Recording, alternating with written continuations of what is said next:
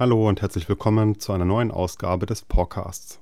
Mein Name ist Martin Leimbach, ich bin Hundetrainer bei der Hundeschule Six Paws in Wachenroth. Die heutige Ausgabe wird sich ein wenig von dem Format der letzten drei Ausgaben unterscheiden. Ich hatte ja zuletzt immer über ein bestimmtes Themenfeld gesprochen, zum Beispiel jetzt halt über den Hundespaziergang. Und in den letzten Wochen war es bei mir so, dass sehr, sehr viel los war, leider auch sehr viel Unerfreuliches los war. Und ich möchte jetzt einfach diese Folge nutzen, um ein wenig darüber zu sprechen. Und ja, legen wir los. Beginnen möchte ich mit dem Thema gelbe Schleife. Ich hatte neulich im Gruppenunterricht eine Hündin dabei, die mit einem auffälligen gelben Halstuch angekommen ist, mit der sogenannten gelben Schleife. Ich kenne das als Trainer natürlich. Die Kundin hat auch vorher mit mir gesprochen, ob der Hund überhaupt äh, in das Training kommen darf zurzeit. Äh, und ich habe damit prinzipiell kein Problem und ich bin auch ein Riesenfan von diesem Symbol von der gelben Schleife. Jetzt kennen das aber halt nicht alle und die nächste Kundin, die dazu kam, äh, kannte es auch offensichtlich nicht und ihr Hund ist halt sehr schnurstracks auf die Dame mit dem gelben Halstuch zumarschiert. Und da musste ich kurz ähm, dazwischen gehen und verhindern, dass da dieser Kontakt ähm, entsteht. Und wir haben uns danach ein bisschen drüber unterhalten, warum ich das denn jetzt gemacht habe. Und dabei kam halt raus, ja, gelbe Schleife ist ihr nicht bekannt gewesen und ich glaube, das geht auch noch sehr, sehr vielen da draußen. Und genau deswegen möchte ich das Thema kurz ansprechen.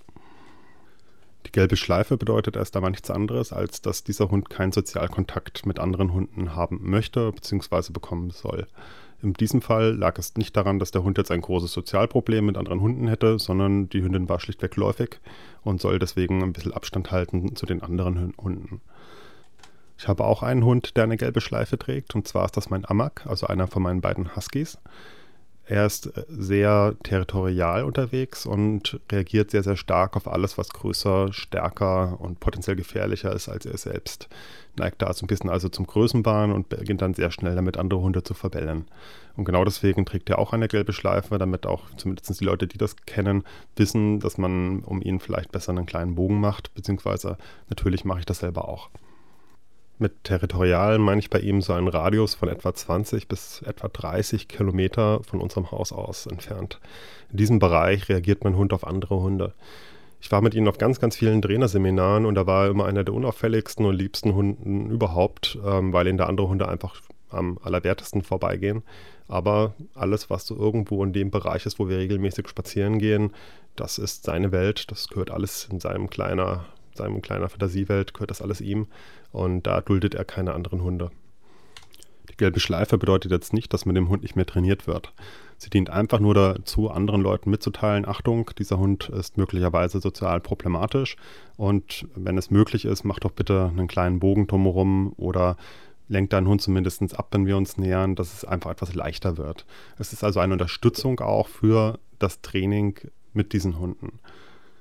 Eine Alternative dazu, die etwas besser bekannt ist, wäre einfach dem Hund Maulkorb aufzuziehen. Wenn dann jemand einen Hund mit Maulkorb sieht, macht er meistens automatisch schon einen Bogen drumherum. Ist eigentlich ziemlich albern, wenn man so drüber nachdenkt, weil der Hund mit Maulkorb ist gesichert und da kann eigentlich nicht viel passieren, während alle anderen Hunde ohne Maulkorb, die oft dann auch so frei rumlaufen und gar nicht so richtig im Blick sind, ähm, ja, viel mehr Möglichkeit hätten, Unheil einzustiften. Beim Amok wäre der Maulkorb auch nicht nötig. Er wird sehr, sehr schnell laut, wenn andere Hunde kommen. Er macht sich dann groß, plustert sich auf und ähm, bellt auch richtig schön, was die Lunge hergibt. Aber mehr passiert da nicht. Wir waren schon in ganz, ganz vielen ähm, Spaziergängen unterwegs, auch mit fremden Hunden. Der Ablauf ist immer gleich. Am Anfang regt er sich tierisch auf, bellt, bellt, bellt. Und so nach ein paar Minuten gemeinsamen Spaziergang wird es immer ruhiger und ruhiger. Und dann dürfen die anderen Hunde auch näher kommen. Und wenn es ihm dann zu nah wird, dann fängt er das Jaulen an und dann auch wieder das Bellen, wenn es dann noch näher kommt. Er ist extrem kommunikativ, habe aber noch nie erlebt, dass er jetzt wirklich ernsthaft nach vorne gegangen wäre. Trotzdem, genau aus diesen Gründen, bekommt er halt die gelbe Schleife, dass da niemand zu naiv rangeht. Und auch ich bin nicht zu naiv. Also ich habe auch mal ein Auge auf den Hund in diesen Situationen. Und wenn ich wirklich das Gefühl habe, jetzt könnte es doch ernst werden, dann sehe ich auch zu, dass ich da sehr aktiv dazwischen gehe und meinen Hund dann auch wirklich auf die Seite bringe. Das ist dann auch nicht immer nett, wenn der Hund in diesen Situationen ist. Dann ist auch keine Einflussnahme mehr mit Keksen oder Spielzeug oder sonst irgendetwas möglich. Da geht es dann nur noch darum, ähm, anzukündigen, dass der Hund jetzt gleich ähm, zur Seite gepackt wird. Dafür haben wir ein Signal. Und danach ähm, gehe ich ins Geschirr und führe ihn einfach aus der Seite raus. Das ist zum Glück etwas, was wir nur ausgesprochen selten benötigen. Also nochmal zusammengefasst. Wenn ihr einen Hund seht mit einer gelben Schleife oder mit einem gelben Halstuch oder irgendeinem anderen gelben Gegenstand, der sehr, sehr auffällig drapiert ist, dann ist das ein Hund, der keinen Sozialkontakt möchte oder keinen Sozialkontakt bekommen möchte. Gründe können ganz unterschiedlich sein. Es kann, wie gesagt, Läufigkeit sein, es kann Krankheit sein oder halt auch einfach die soziale Unverträglichkeit sein. Wichtig ist, äh, nehmt Rücksicht darauf, macht einen kleinen Bogen drumherum oder weicht aus, gibt diesem Gespann Platz, dass die da durchgehen können, wo die lang wollen. Die Halter werden euch auf jeden Fall sehr dankbar dafür sein. Ganz anders ist es übrigens, wenn ihr einen Obstbaum seht mit einem gelben Band dran. Dieses gelbe Band bedeutet dann nämlich Selbstbedienung erlaubt und da dürft ihr euch ja, für den Eigenbedarf mit Früchten oder was auch immer an diesen Bäumen dranhängt versorgen. Okay, kommen wir zum nächsten Thema. Wie gestalte ich die Überleitung? Ich probiere es mal so. Es gibt wenig, was einen besser wach macht als das Geräusch eines bürgenden und kotzenden Hundes auch um halb drei in der Früh. Also wenn jemand einen neuen Weckton braucht, so eine Aufzeichnung davon wäre möglicherweise eine gute Idee. Das Geräusch verursacht hat Amak, wir haben ja gerade über ihn gesprochen, also einen meiner Huskies. Er hat sich in der Nacht dann noch mehrfach erbrochen und hat auch an den Tag über nichts zu sich genommen, nichts gefressen. Ist jetzt nicht so ungewöhnlich, dass ich den Hund mal übergeben muss. Das passiert, das ist jetzt auch an und für sich kein Drama, hat bei Amag aber eine Hintergrundgeschichte.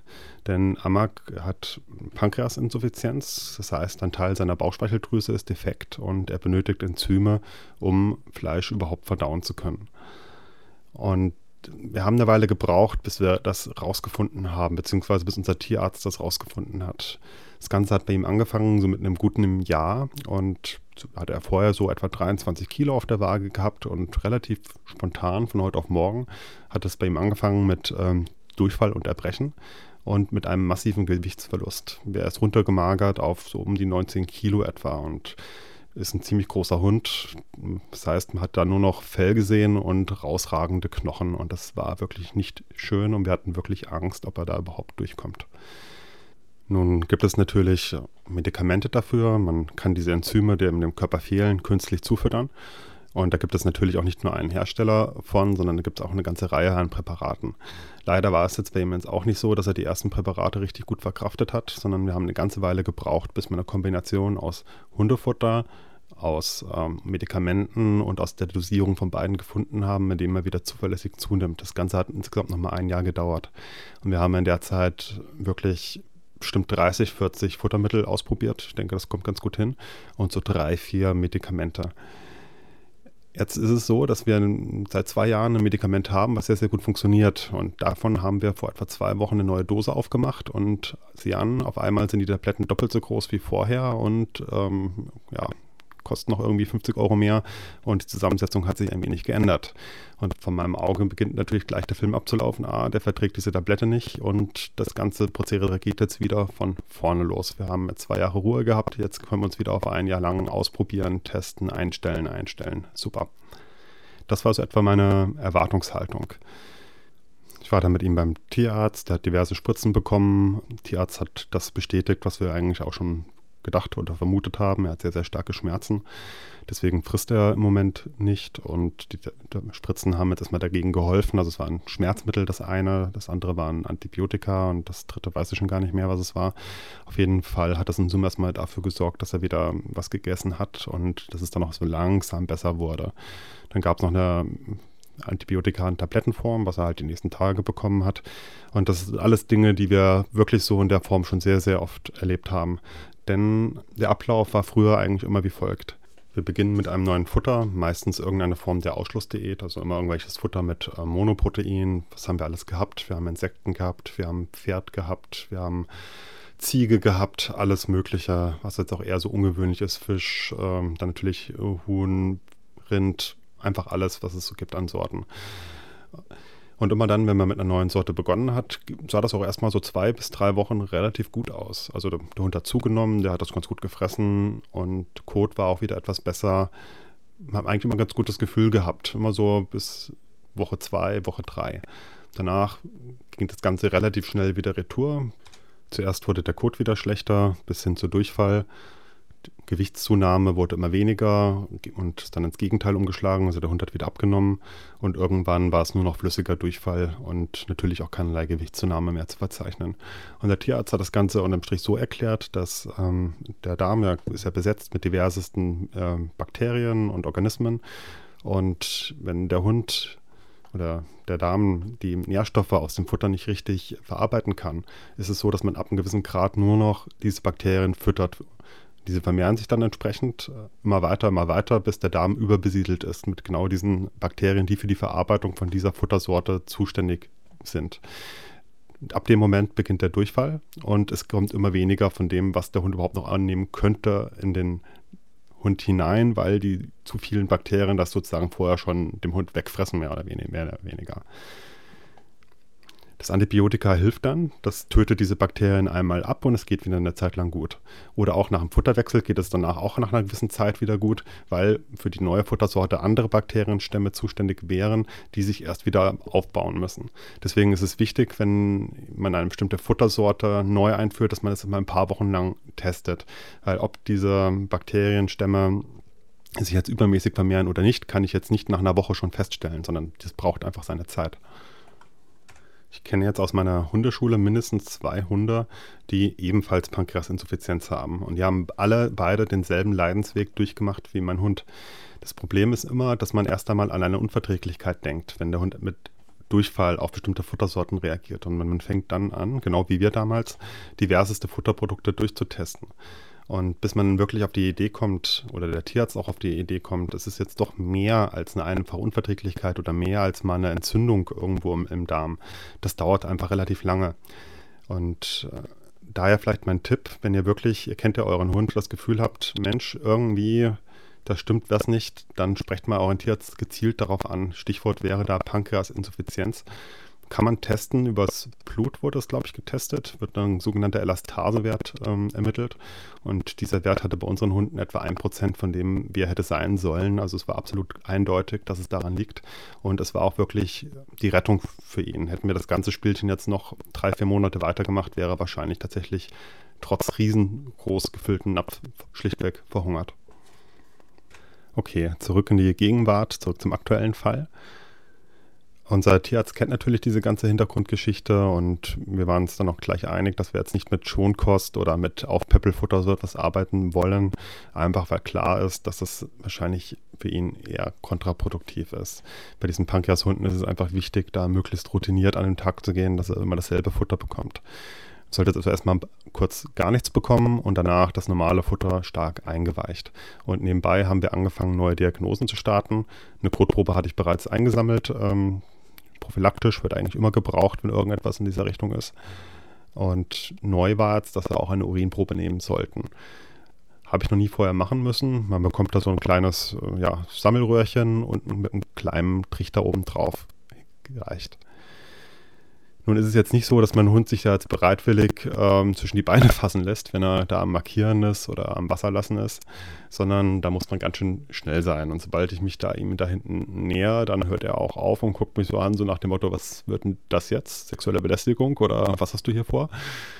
Ich bin also etwa eine Stunde lang mit meinem Hund spazieren gewesen und habe immer dann, wenn er markieren wollte, versucht, möglichst schnell dazwischen zu kommen mit dem Ergebnis, dass ich am Ende des Spaziergangs ganz schön angepisst war von meinem Hund, und zwar im wahrsten Sinne des Wortes, und so ein Dreiviertel von diesem Probenröhrchen irgendwann voll hatte. Das hat dann auch gereicht. Bin am selben Abend noch zum Tierarzt gefahren, das Ganze wurde ins Labor eingeschickt zur Untersuchung. Am nächsten Morgen, noch bevor wir irgendwelche Ergebnisse oder sonst irgendetwas hatten, fängt auf einmal an, Juna jegliches Futter zu verweigern. Also Juna ist meine Border Collie Hündin frisst nichts mehr und wenig später auf dem Spaziergang übergibt auch sie sich. Der Verdacht, dass es jetzt eben nicht unbedingt an der Pankreasinsuffizienz liegt, sondern dass irgendwas Ansteckendes war auf jeden Fall da. Aber so ganz sicher waren wir uns halt trotzdem nicht, weil, wie schon erwähnt, auch ein Hund kann sich mal übergeben. Das ist jetzt erstmal nicht so ungewöhnlich. Und die Auffälligkeit mit dem Tablettenwechsel, die war jetzt beim Amag schon relativ groß. Trotzdem natürlich dann zum Tierarzt. Juna bekommt mehr oder weniger dieselben ähm, Spritzen. Auch da werden Proben genommen und wir beginnen auf die Ergebnisse zu warten. Letzten Endes recht unspektakulär. Ähm, Ergebnisse gab es keine. Alle Proben waren unauffällig Und man hat das Ganze jetzt einfach mal als ja, Gastritis eingruppiert, die jetzt auch nicht unbedingt ansteckend sein sollte. Auch unsere anderen beiden Hunde sind nicht krank geworden. Also das Ganze war wirklich nur Juna und Amak. Ob diese Parallelität jetzt ein Zufall war oder ob es halt doch ein ansteckender Erreger war, der warum auch immer nicht auf den anderen Hund rübergegangen ist, man weiß es letzten Endes nicht. Es hat etwa so eine Woche lang gedauert, wo sie relativ schlapp waren, relativ kaputt waren. Aber danach kamen sie auch wieder auf die Pfoten, haben auch das verlorene Gewicht relativ schnell wieder drauf gefüttert und jetzt geht es den beiden auf jeden Fall wieder gut. Für mich trotzdem belastend, einfach weil in meinem Kopf natürlich sofort dieser Film vom Frühjahr losgelaufen ist mit nicht endenden Arztbesuchen und stetiger Ungewissheit und eigentlich nur auch diesem einen Thema, frisst der Hund, wie ist der Kot, wie ist das Gewicht. Worüber ich mich sehr gefreut habe, waren die vielen Nachfragen zu Jonas Gesundheit. Ich habe sie ja manchmal mit in den Trainingsstunden mit dabei und als ich erzählt habe, dass es ihr nicht gut ging, habe ich wirklich sehr, sehr viele Rückmeldungen bekommen oder Rückfragen bekommen, äh, ob sie wieder auf den Beinen ist, wie es ihr geht und man hat ihr ganz viele gute Wünsche geschickt und vielleicht hat es ihr geholfen. Sie war, hat sich relativ schnell wieder erholt. Trotzdem vielen lieben Dank dafür auf jeden Fall nochmal. Es hat mich wirklich sehr, sehr gefreut. Kleine Anekdote noch dazu als ich auf der Arbeit erzählt habe, dass einer meiner Hunde eine defekte Bauchspeicheldrüse hat, hat dann ein Arbeitskollege gleich so reingegrätscht, ja, lässt jetzt einschläfern, oder? Das war etwas auf die, eine Idee, auf die ich nicht einmal ansatzweise gekommen bin. Und ich glaube, da zeigt sich auch sehr gut, wer selber schon mal einen Hund hatte oder gerade aktuell mit einem Hund zusammenlebt und für den das fremd ist, denn mein Gott, das kostet natürlich Geld im Monat, die Behandlung, aber es ist absolut kein Grund, sich von einem, von einem Tier zu trennen. Und ich glaube nicht, dass ein Mensch, der schon mal so intensiv mit einem Tier zusammengelebt hat, auch nur auf die, diese Idee kommen würde. Was man jetzt auf jeden Fall deutlich gemerkt hat, ist die Neuordnung der Gebührensatzung für die Tierarztkosten. Denn diese zwei Arztbesuche und die Medikamente und die Laboruntersuchungen, was halt noch alles hinten mit dranhängt, haben jetzt in Summe fast 400 Euro veranschlagt. Das ist doch deutlich mehr, als wir früher hatten. Ich will jetzt gar nicht darüber diskutieren, ob das jetzt gerechtfertigt ist oder nicht. Es ist halt einfach erst einmal so, es sind Kosten, mit denen man rechnen muss, wenn man sich so ein Tier anschafft. Und wenn man gleich vier Stück davon hat, kann das halt auch recht schnell, recht teuer werden. Wir haben für Juna eine Tierkrankenversicherung abgeschlossen, also so wirklich ein Vollschutz, kostet auch locker 60 Euro im Monat. Und das war jetzt das erste Mal, dass wir davon irgendetwas in Anspruch nehmen mussten. Und ich bin jetzt sehr, sehr gespannt, ob das Ganze ja, geschmeidig über die Bühne geht oder ob es da jetzt noch zur Diskussion oder sonst irgendetwas ähm, kommt. Und ich werde das auch berichten. Einfach weil es auch ein Thema ist, was ich sehr oft gefragt werde. Also ob sich so ein Schutz lohnt oder eben nicht. Unsere Hunde waren also irgendwann wieder gesund und damit uns jetzt nicht langweilig wird, war ich dann halt der Nächste, der krank wurde. Bei mir war es Corona, was mich niedergestreckt hat. Zwei Jahre lang bin ich der Krankheit sehr erfolgreich entkommen, bin nicht krank geworden, bin natürlich auch geimpft. Meine Frau hatte es erwischt schon. Sie arbeitet in der Grundschule und ist da natürlich sehr exponiert, was, der, was die Krankheit angeht oder was generell Erkrankungen angeht. Und ich war damals eigentlich sehr sicher, dass es mich auch erwischt, in dem Moment, wo sie es hatte. Aber auch damals bin ich noch davon gekommen. Und jetzt kam es tatsächlich sehr unerwartet und sehr überraschend, wo eigentlich keiner mehr so richtig davon redet, wo das Thema gefühlt eigentlich beendet ist. Und es ging dann auch alles sehr, sehr schnell. Also erstmal hatte meine Frau ein bisschen Erkältung. Ich weiß gar nicht, ob, ob sie es dann hatte, obwohl keinerlei Test angeschlagen hat und sie es an mich weitergereicht hat oder ob ich es mir irgendwo anders aufgeschnappt habe. Ist letztendlich ja auch völlig egal. Aber es ging wirklich sehr, sehr schnell. Ich war am Tag noch ganz normal unterwegs und am Abend merke ich halt irgendwie, ah, ich fühle mich irgendwie ein bisschen müde, ein bisschen schlapp und mir aber halt auch nicht. Lege mich also hin und die Nacht war dann der absolute Horror. Ich hatte richtig hohes Fieber, habe überhaupt nicht geschlafen die Nacht, habe mich nur von einer Seite auf die andere gewälzt, habe geschwitzt wie ein Schwein, um es mal ganz deutlich zu sagen. Und mir ging es richtig, richtig mies. Das Ganze ging erst mal drei Tage und drei Nächte den Nächten immer sehr, sehr wenig Schlaf, gepaart mit sehr, sehr hohem Fieber. Tagsüber dann ein bisschen weniger Fieber, dafür starke Muskelschmerzen, teilweise auch Schüttelfrost. Was ich eigentlich überhaupt nicht hatte, waren so diese typischen Corona-Symptome, wie man sie eigentlich kennt. Also sowas wie starken Husten oder Atemprobleme, überhaupt nichts in der Richtung, gar nichts. Ganz leichten Husten, aber nichts, worüber man sich irgendwie Gedanken machen würde. Ich hatte jetzt auch zu keiner Zeit Sorge, da jetzt irgendwie ins Krankenhaus zu müssen. Ich denke, da haben die Impfungen wirklich ihre Arbeit getan, da den schlimmeren Verlauf zu verhindern. Was ich aber voll mitgenommen habe, sind so die ganzen Nebenerscheinungen. Ich habe zum Beispiel meinen Geschmackssinn mehr oder weniger eingebüßt und der ist auch nach wie vor verschwunden. Das heißt, es schmeckt eigentlich alles so ein bisschen nach Esspapier, sage ich immer. Man schmeckt eher so die, oder man fühlt die unterschiedlichen Konsistenzen, aber Geschmack ist sehr, sehr einheitlich. Wenn jetzt irgendetwas sehr, sehr scharf gewürzt ist, dann merkt man das noch so leicht. Oder wenn etwas wirklich kritzesüß ist, dann merkt man das auch noch so ein bisschen. Aber es ist alles sehr, sehr breiig mit sehr wenig Eigengeschmack. Dann habe ich noch zusätzlich mir eine Mittelohrentzündung eingefangen. Das scheint auch bei Omikron wohl von Zeit zu Zeit einmal in Kombination aufzutreten. Das heißt, ich höre auch ausgesprochen wenig. Also wenn diese Folge etwas anders klingt als sonst, liegt das vielleicht daran, dass ich auch es nicht gegenhören kann vernünftig, weil es einfach sehr, sehr gedämpft ist. Dann habe ich noch Schwindelgefühle von Zeit zu Zeit. Ich denke, das hängt auch mit der Ohrenentzündung zusammen. Und ich bin einfach sehr, sehr wenig belastbar. Also nach einem Spaziergang von einer Stunde mit meinen Hunden bin ich wirklich fix und fertig, so wie früher, als wenn ich mal mindestens einen Marathon gelaufen wäre, wenn nicht was längeres. Und auch jetzt hier beim Arbeiten oder beim Aufzeichnen des Podcasts merke ich bereits, dass mich das wirklich sehr, sehr anstrengt und sehr, sehr belastet. Ich bin sehr gespannt, wie die ersten Trainingsstunden wieder werden, die jetzt in den nächsten Tagen kommen werden, wie weit ich die durchstehe und wie viel ich mir da am Tag überhaupt zumuten kann. Okay, das waren jetzt so die großen Jammerthemen. So möchte ich aber nicht aus der Folge rausgehen, wie beim Hundetraining auch. Das Ganze braucht ja auf jeden Fall noch einen positiven Abschluss. Sollte auch später wiederkommen, soll ja mit einer freudigen Emotion hier rausgehen aus der Nummer. Ich habe zum einen noch eine positive Geschichte mitgebracht. Und zwar geht es da um die App äh, Dogorama. Ich weiß nicht, ob ihr das kennt. Das ist eine Art soziales Netzwerk, speziell für Hundehalter. Also man kann sich da zum Beispiel zu Gassi-Treffs verabreden oder einfach andere Hundehalter aus der Region kennenlernen.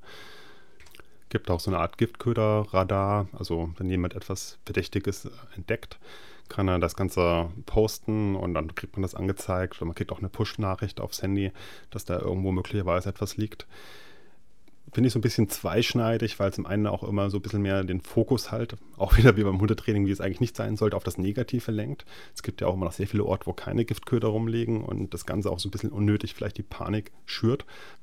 Denn es kann ja doch recht schnell das Gefühl entstehen, dass eigentlich überall etwas rumliegt und dann gehe ich die ganze Zeit nur noch mit Angst vor Giftködern spazieren und das ist ja auch nicht die Idee dahinter. Oft ist es dann so, dass sich diese Meldungen als harmlos erweisen. Dann hat irgendjemand ein halb aufgegessenes Brötchen hingeschmissen und das wird dann halt als Giftköder gemeldet. Vielleicht wäre es da effektiver, die Sachen einfach dann mal wegzuräumen und in den Müll zu schmeißen. Falls ihr aber etwas habt, was tatsächlich sich als Giftköder erweist, also was wirklich Giftiges ist, oder wenn das jetzt ne, das Brötchen, wenn da wirklich Rasierklingen drin stecken oder ähnliches, dann bitte, bitte meldet das der Polizei. Und wenn es keine Rasierklingen sind oder ähnliches, dann nehmt es mit, dass man davon auch eine Probe hat, dass man rausfinden kann, was das für ein Gift ist. Dass wenn ein Hund davon gefressen hat, ist das super wichtig, dass man eine Möglichkeit hat, möglicherweise auch ein passendes Gegenmittel überhaupt zu finden. Okay, davon wollte ich jetzt aber eigentlich gar nicht erzählen. Ist auch wieder so ein Thema für sich, Giftköder und der richtige Umgang damit. Sondern diese Community hat natürlich auch die Möglichkeit für Geschäftskunden wie mich als Hundeschule ein eigenes Profil anzulegen. Und das Ganze war jetzt ein bisschen verwirrend. Auf der Homepage werden drei Account-Modelle beschrieben, auf der App ist es dann auf einmal nur noch ähm, normal und Premium. Und ich fand das alles relativ verwirrend. Aber die Schöpfer dieser Plattform bieten die Möglichkeit an, eine Vorstellungsrunde, eine Art Beratungsgespräch durchzuführen. Und ich habe das jetzt einfach mal in Anspruch genommen und finde mich am nächsten Tag wieder in einem Videocall und da sitzt dann nicht irgendjemand, sondern da sitzt dann halt der Geschäftsführer und erklärt mir so ein bisschen, was es damit auf sich hat am Ende des recht kurzen, aber sehr sympathischen Gesprächs kommt dann halt auch raus, Premium-Account lohnt sich jetzt für mich zum Beispiel gar nicht, sondern für mich reicht der normale Account und ich kann natürlich Anzeigenwerbung trotzdem schalten. Das wäre vom Kosten-Nutzen-Aufwand für mich auf jeden Fall die bessere Variante. Also eine sehr ehrliche Produktbewerbung, die nicht darauf abzielt, das ähm, teuerste Produkt zu verkaufen. Ähm, es wurde auch sehr ehrlich mit den Schwachstellen umgegangen, dass halt eben die Beschreibungen teilweise dann noch im Aufbau sind. Und ich fand das einfach sehr, sehr ehrlich, sehr sympathisch. Es war ein sehr, sehr nettes Gespräch, sehr nette Leute.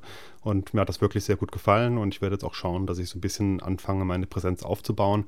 Zumindest werde ich das tun, sobald ich ein bisschen ja, wieder fitter bin, als ich im Moment bin. Im Moment fehlt mir tatsächlich ein bisschen die Kraft, mich da jetzt groß drum zu kümmern. Aber es wird auf jeden Fall passieren.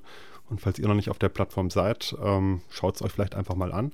Oder falls ihr schon da seid, könnt ihr auch schon mich suchen. Ich bin da drauf mit der Hundeschule, Hundeschule Sixpaws. Und dann könnt ihr vielleicht so die Ersten sein, die das Däumchen nach oben geben, wenn ihr mich kennt. Das Zweite, was ich noch euch mitgeben möchte als positiven Abschluss, ist eine Buchempfehlung. Und zwar für das Buch Mensch, fragt mich doch einfach aus dem Katmos Verlag. Das Buch ist in verschiedene Kategorien eingeteilt, zum Beispiel speziell was über die Welpenzeit oder über die Junghundezeit oder über die Anatomie des Hundes und beinhaltet ganz typische Fragen, wie ich es auch tatsächlich schon oft gestellt bekommen habe. Zum Beispiel, warum frisst der Hund alles, was auf dem Boden rumliegt? Oder warum schüttelt sich der Hund? Oder haben Hunde Gefühle? Können Hunde lachen? Haben Hunde Freude? Haben Hunde Freunde? Das Besondere ist dann, dass nicht Menschen diese Fragen beantworten, sondern Hunde. Also na gut, letzten Endes beantwortet natürlich ein Mensch diese Fragen, aber immer so geschrieben, dass der Hund die Antwort formuliert. Und das ist meistens echt sehr, sehr witzig formuliert, aber trotzdem tiefgreifend. Also ich habe darin viel wiedergefunden aus meinem Studium, was ich in anderen typischen Hundehalterhandbüchern noch nie gelesen habe.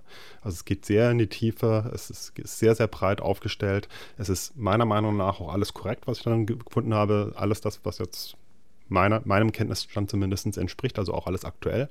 Und ich finde es richtig, richtig lehrreich, richtig, richtig gut. Gerade für Ersthundehalter oder Menschen, die jetzt noch nicht so ewig lange mit Hunden zusammenleben, ist das auf jeden Fall fast schon meiner Meinung nach ein Must-Have, weil es wirklich so viele Themenbereiche abdeckt, aber auch für Veteranen sicherlich unterhaltsam auf jeden Fall. Und es ist bestimmt auch noch ein oder andere neue dabei, was einem vielleicht im Alltag so ein bisschen was erklärt oder auch weiterhilft. Okay, ich möchte jetzt zum Abschluss noch kurz loswerden, dass ich weder von Dokorama noch von Katmos oder Amazon oder sonst irgendjemanden Prozente bekomme. Ihr werdet auch keinen Verkaufslink in der Beschreibung der Folge finden oder ähnliches. Ich wollte einfach nochmal eine, ja, einen positiven Abschluss unter die Folge setzen. Wir sind jetzt auch am Ende angekommen. Ich bin jetzt auch echt fix und fertig und muss mich jetzt ein bisschen ausruhen. Ich sage vielen lieben Dank fürs Zuhören. Ihr könnt gerne Themenwünsche für die nächste Folge unter www.podcast.de abladen. Vielen Dank fürs Zuhören und bis zum nächsten Mal beim Podcast.